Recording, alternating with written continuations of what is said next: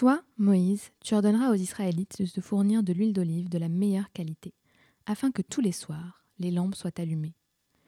Aaron et ses fils placeront le porte-lampe dans la tente de la rencontre, devant le rideau qui cache le coffre de l'Alliance.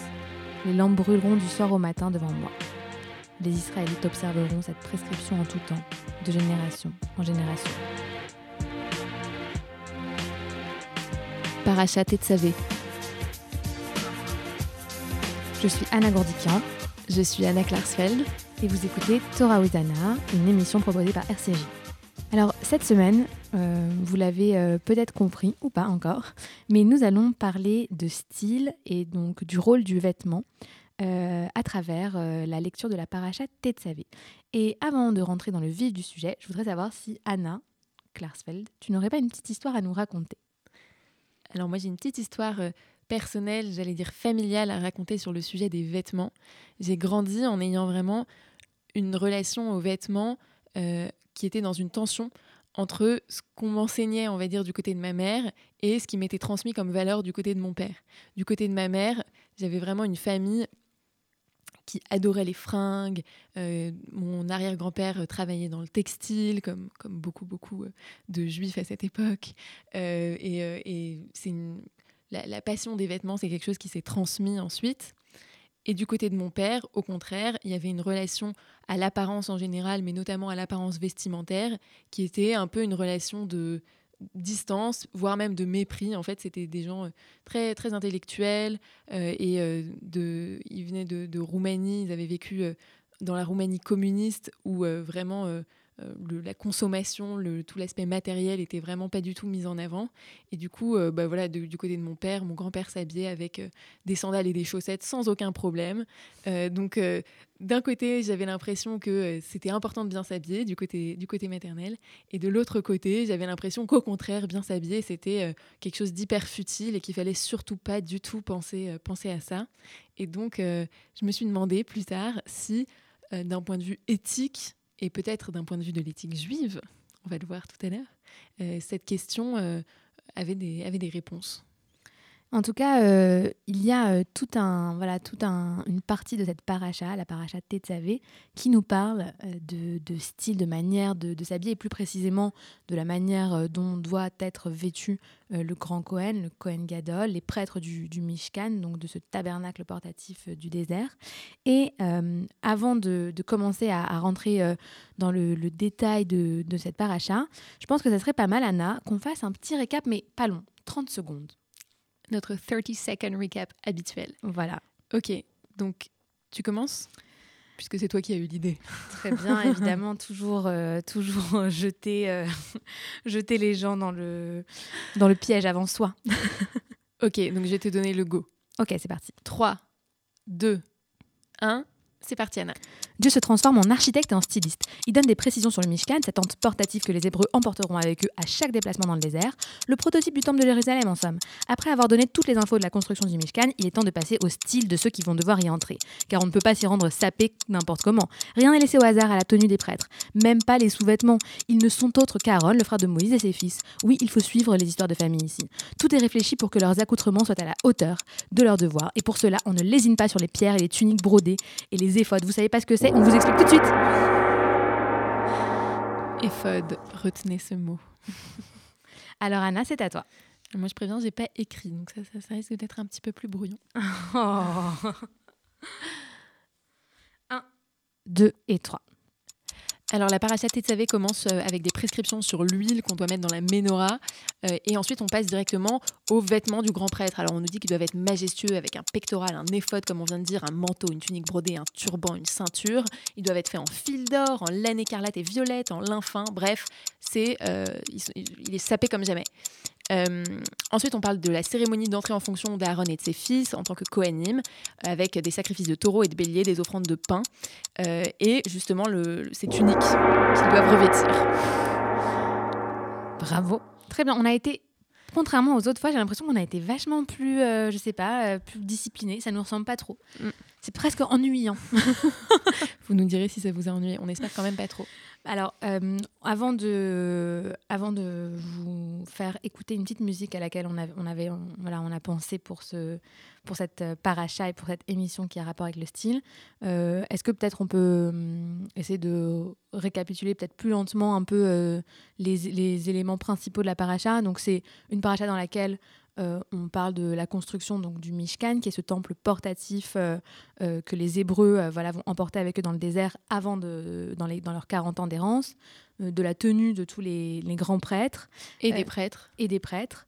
Et donc c'est vraiment nous, spécifiquement sur l'aspect vestimentaire qu'on va se concentrer cette semaine. Et on va se concentrer dessus aussi parce que Évidemment, c'est la fête de Purim cette semaine et que ce thème du style, il apparaît aussi, bien sûr, dans cette fête qui est la fête du déguisement, qui est une fête dans laquelle on lit le livre d'Esther, où il est aussi beaucoup question d'habits et on, y reviendra tout à l'heure. Alors, euh, on avait envie de vous faire écouter la chanson Blue Jeans de Lana Del Rey.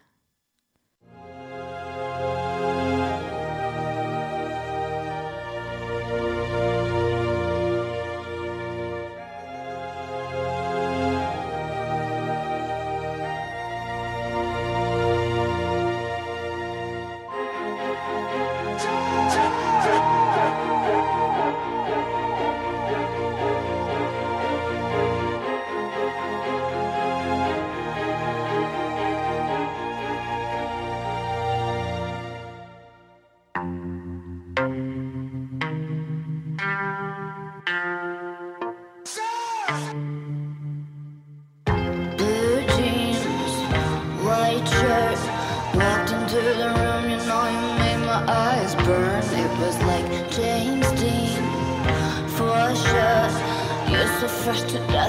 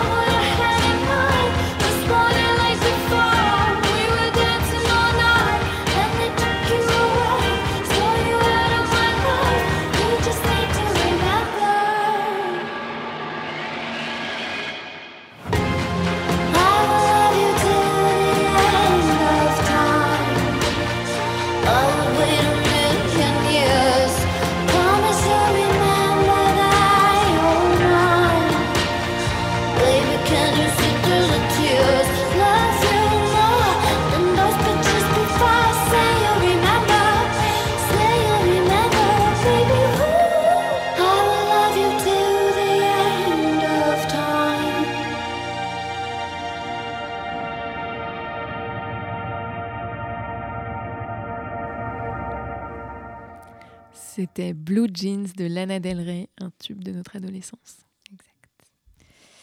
Euh, alors, euh, pour revenir au cœur du sujet, c'est-à-dire notre parachat Tetzavé, euh, dans laquelle les vêtements ont un rôle vraiment particulier, qu'est-ce qu'on pourrait, qu'est-ce qu'on pourrait tirer déjà en premier lieu de, tout cet enchaînement de descriptions vestimentaires? D'abord, je, pense que ce qui, ressort, ce qui est frappant, c'est que vraiment, on a l'impression que c'est le vêtement qui est décrit avec moult détails de, sur la fabrication, etc., c'est le vêtement qui fait le prêtre. Alors on dit souvent que l'habit ne fait pas le moine, mais en l'occurrence, on a vraiment l'impression que le vêtement va avoir un vrai rôle dans le fait de euh, distinguer les Aaron et ses fils pour en faire des prêtres.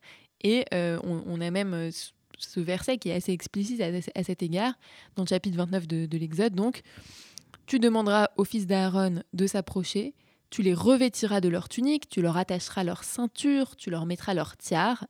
Dès lors, et en vertu d'une prescription à observer en tout temps, ils seront prêtres. Comme si vraiment, bah voilà, l'habit faisait le prêtre. C'est-à-dire qu'à partir du moment où ils allaient revêtir ce, vêtement qui est décrit vraiment dans des détails euh, extrêmement précis, ils allaient complètement euh, changer de, statut et on peut même se demander s'ils n'allaient pas changer d'intériorité aussi. En fait, c'est intéressant parce que dans les parachutes précédentes, on a décrit avec beaucoup, beaucoup de détails la manière dont euh, les tentures, la manière dont euh, voilà, tout, les, tout, tout, le Mishkan devait être construit, euh, même parfois avec des précisions qui peuvent paraître assez surprenantes. Et là, c'est pareil, mais concernant l'habit de ces prêtres qui vont rentrer dans le temple et qui vont euh, avoir un rôle tout particulier. Et donc, on, se demande à, ce titre si ce vêtement-là, il est euh, comme ça décrit très précisément et qui vont le, qui vont le que en le mettant, ils vont, ils vont pouvoir euh, assumer leur rôle.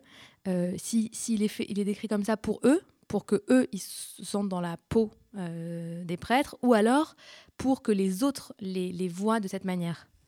Oui, alors d'après d'après un commentaire du Sforno, donc un, commentateur euh, italien euh, illustre, euh, ce serait vraiment l'objectif de ces habits, leur fonction, ce serait vraiment d'inspirer de l'admiration aux, aux, Israël, donc de quelque part, voilà, lui donner une aura, un peu comme on sait que que les, rois se revêtissaient d'atours splendides, etc. Et d'ailleurs, on a aussi un, midrash dans, le midrash rabbin qui va dans ce sens, dans ce midrash, on nous dit que euh, le, tuteur d'un prince avait euh, entré parfois en présence du roi et avait peur des hommes qui entouraient le roi, et que euh, le, roi lui a donné sa cape, son habit royal, pour qu'il inspire, lui, le tuteur, la crainte que, donnait ce vêtement royal, et, que lui-même n'ait plus peur. Donc on voit que dans ce midrash, l'habit est là pour inspirer non seulement l'admiration, mais aussi la crainte. Alors j'adore ce midrash parce que j'ai l'impression qu'il peut être lu euh, à travers euh, deux lunettes complètement différentes. La première, c'est effectivement, on met un vêtement pour inspirer à l'autre l'admiration ou la crainte, et donc du coup le vêtement est pour les yeux de l'autre. Mais dans le midrash, il est, il est écrit que le précepteur, en fait, euh, on lui a donné cette tunique, le roi lui a donné cette tunique à partir du moment où il a commencé à avoir peur. Il a eu peur euh, de ne pas euh, de voilà de ne pas être assez crédible vis-à-vis des gens qui entouraient le roi. Et à partir de ce moment-là le roi a compris qu'il fallait lui donner une forme de, confiance en lui. Et donc c'est ici que le, vêtement a un rôle tout à fait différent. C'est un, rôle qui va permettre de nous sentir, nous, plus en confiance et plus en, maîtrise aussi de ce qu'on a envie de donner comme message et ce qu'on a envie de, faire passer euh, à travers notre façon de nous habiller. Et, je trouve que c'est dans, ce, dans cette sphère-là que le vêtement, il est le plus intéressant, en fait, quand, euh, quand il change le regard qu'on a sur soi-même. Euh, euh, dans, le, dans la de Savé, même les sous-vêtements des grands prêtres sont décrits de manière euh, très précise. Donc ça veut dire que même les vêtements qu'on ne verra jamais, que personne ne verra jamais à part eux, ils doivent revêtir euh, c'est le cas de le dire, où ils doivent, euh, ils doivent être fabriqués de telle manière à ce qu'ils soient roi... enfin, à ce qu'ils soient euh, pas royaux, mais à ce qu'ils soient sains. Sains, exactement, pour que eux-mêmes, quand ils rentreront dans le dans le Mishkan et quand ils quand ils feront les services qu'ils devront faire, dans ce moment, ils doivent être très concentrés et ils doivent se sacrifier en quelque sorte au service de la communauté jusqu'à leurs sous-vêtements, tout doit leur rappeler à ce devoir. Et hum, pas que à ce devoir quelque part, aussi euh, à, leur, euh, à leur rôle particulier. Et, et, donc, euh, voilà, c'est un, voilà, un, rôle du vêtement que je trouve vraiment très fort. Donc le vêtement qui change le regard qu'on a sur nous-mêmes, et au-delà du, du, vêtement, du regard qu'on a sur nous-mêmes, il, nous oblige, le vêtement, à, à nous changer nous-mêmes, en fait. Ça, c'est une, une, célèbre commentatrice américaine, une bibliste, Aviva Zandberg, qui, dans, dans, un de ses livres, euh, dit que le vêtement euh, du grand prêtre, donc il a notamment une tiare sur laquelle euh, il a écrit qu'il est saint pour ou dédié à Dieu, et c'est, elle dit en fait, ça l'oblige. Le, fait de porter ce vêtement sur lequel il y a écrit tu es saint, tu es dédié à Dieu, ça l'oblige à s'élever, ça, ça l'oblige à finalement se mettre à la hauteur de ce que de ce qui est attendu de lui et de ce que le vêtement dit de ce qui est attendu de lui. Et ça me fait un petit peu penser euh, à, tous ces moments où euh, on peut se sentir un peu, euh, un peu faiblard, un peu mal dans sa peau, etc. Et le fait de se pimper un peu, de se faire belle, bah, ça, va quelque part nous, nous, rendre confiance en nous et nous, nous obliger à, voilà, à, avoir cette confiance que, que l'on recherche. Et, et c'est vrai que souvent, euh, en, remettant des, vêtements peut-être qui ne correspondent pas tout à fait à notre, à notre, à notre intériorité, soit euh, l'écart entre ce qui se passe à l'intérieur et ce qui se passe à l'extérieur va se réduire et donc euh, c'était pour le mieux, soit l'écart entre ce qui se passe à l'intérieur et à l'extérieur est complètement est, trop grand. Et dans ces cas-là, bah justement, Aviva Gottlieb, elle, elle explique que euh, bah, c'est là que le vêtement n'a plus aucun sens en fait, qu'il est, qu'il est superficiel quand il y a une trop grosse différence entre notre intériorité et euh, ce qu'on a envie de montrer euh, par la manière dont on, dont on, dont on s'habille, parce que le vêtement, il a aussi un, il a aussi un rôle de, de représentation. Et, et, quand on s'habille d'une telle ou d'une telle manière, on, tend aussi à représenter tous les gens qui, qui sont euh, de notre team, entre, guillemets, enfin voilà, euh, qui, qui, appartiennent à, voilà, aux vêtements auxquels on correspond. Et c'est le cas du grand prêtre, par exemple, qui devait porter cette, euh, cette éphode justement dont on vous a parlé tout à l'heure, donc ce, ce, pectoral qui, qui, porte, enfin ce vêtement pectoral qu'il portait devant, avec la représentation des, des douze tribus d'Israël, représentées par des pierres. Donc il avait un devoir encore plus important parce que euh, il était aussi le représentant à travers son vêtement de tous les Hébreux, de, tous les, de, tous les, de tout le peuple d'Israël. Et effectivement, s'il n'avait pas été à la hauteur moralement, intérieurement, de ce à quoi son, son vêtement l'obligeait, de, de, ce rôle de représentation tellement important, finalement, ça, ça n'aurait eu l'air que d'un déguisement. Et euh, ça me fait penser aussi un peu, euh, voilà, bah, dans mes premiers, dans mes premiers stages, euh, quand, quand j'ai commencé à, entrer dans le monde professionnel, où j'étais obligée de mettre des tailleurs, alors que j'étais toute jeune, j'avais 19 euh, ans. Et ça m'obligeait à me comporter d'une certaine façon, parce que si je si j'avais pas euh, adopté certaines attitudes professionnelles, euh, ces tailleurs sur moi m'auraient vraiment donné euh, l'impression de, enfin, aurait vraiment donné l'impression aux gens aussi que j'étais complètement déguisée, que j'étais euh, une petite fille. au fond de moi, j'avais cette impression-là, mais tout le monde l'aurait su que j'étais vraiment un bébé caché derrière des, des vêtements de, de femme. Et d'ailleurs, cette dissonance, elle, est, elle dérange beaucoup les gens parce que on, on entend très souvent on entend très souvent, par exemple, des gens dire oh, Mais alors, euh, cette personne, elle porte la kippa et elle fait telle ou telle chose, comme si le fait de porter la kippa, ça engageait l'individu à une conduite plus morale, plus éthique. Et donc, euh, quelqu'un qui, se conduirait exactement de la même manière, mais qui ne porterait pas des habits euh, religieux, lui aurait quelque part plus de droit à à, voilà, à fauter ou à, ou à se conduire euh, moins bien. Et moi, ça m'a toujours surpris cette, euh, cet argument de oh, et en plus, cette personne s'habille de telle manière et donc elle doit représenter quelque chose. Et en même temps, moi, je trouve ça compréhensible parce que si euh, tu portes euh, que ce soit l'akippa d'ailleurs ou d'autres d'autres vêtements religieux, bah oui, ça indique que tu te places sous le joug des mitzvot. Et donc, normalement, tu devrais, en tout cas, le signal que tu envoies, c'est que tu, tu, aspires à une conduite éthique. Donc, moi, je trouve ça quand même un peu, un peu logique. Oui, ça met de sa place tous ceux qui ne la portent pas à, du coup, pouvoir peut-être se comporter moins moralement. Et ça c'est ça c'est quand même assez dérangeant euh, pour moi. Mais mais en tout cas voilà c'est je, je, comprends mais on n'est pas d'accord. Très bien. Euh, et puisqu'on parlait de déguisement c'est le, un moment euh, un moment idéal pour pour pour une petite transition vers les, les, derniers, les dernières lignes en fait qu'on voulait partager avec vous. On voulait s'écarter un petit peu de, de la paracha pour cette fin, fin d'émission et vous parler un peu du, livre d'Esther. Euh, en fait, le livre d'Esther et la paracha sont liés en quelque sorte.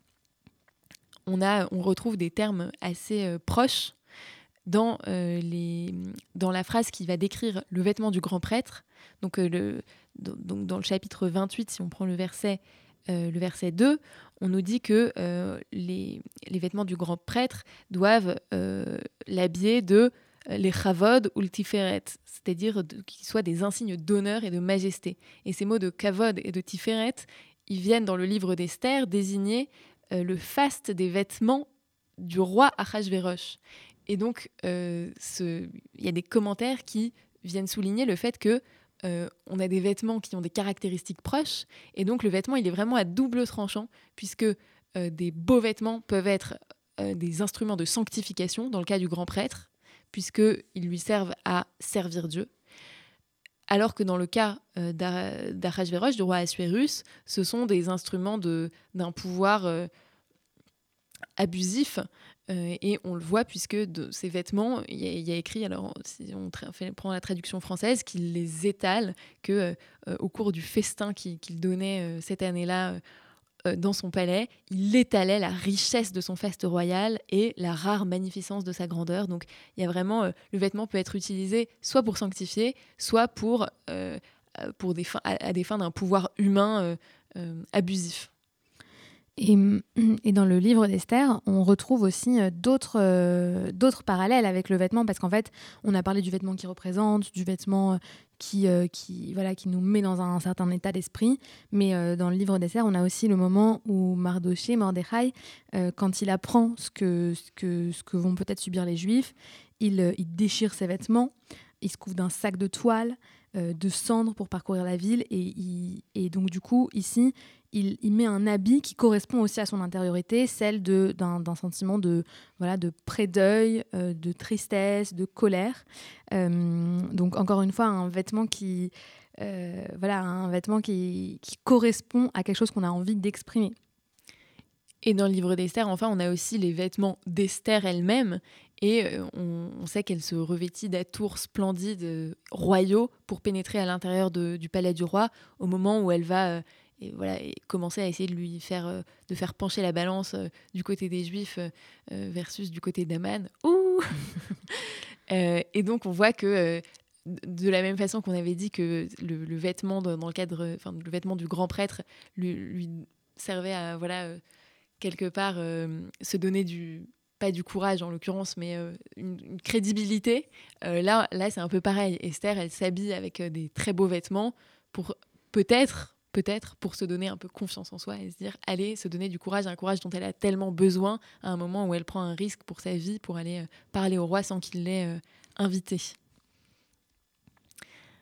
Alors Anna, si tu devais retenir un enseignement de cette paracha, ça serait quoi? Que le vêtement qui peut paraître euh, superficiel et n'être qu'une apparence, il peut aussi être un outil de confiance en soi, il peut aussi être un outil d'expression de, de notre intériorité. Et ça, c'est pas euh, simplement un morceau de tissu. Et, moi, j'aime beaucoup le fait que dans la Torah, on, décrive comme ça précisément des choses qui paraissent très matérielles et donc pas spirituelles, enfin qui seraient opposées aux choses spirituelles. Mais, mais c'est un, message que, j'apprécie particulièrement, qui est que même les choses qui nous paraissent superficielles à nous et pas euh, spirituelles, elles peuvent le devenir si on, on les transforme dans ces outils-là. Et toi, Anna? Et moi, je dirais que euh, ce, double rôle des vêtements m'a beaucoup intéressé. Le fait que, à la fois, ce soit des outils d'élévation et à la fois, s'ils sont utilisés à mauvais escient, ça peut aussi devenir un outil d'oppression, de d'écrasement, de domination. Et donc, euh, tout, est, tout est dans, toujours, comme toujours dans le judaïsme, dans le juste équilibre à trouver. Et ça, je trouvais ça très intéressant. En tout cas, merci beaucoup de nous avoir écoutés. Euh, on se retrouve dans deux semaines pour parler euh, du lien social avec la paracha Vayakal Pekoudé. Shabbat Shalom et Chag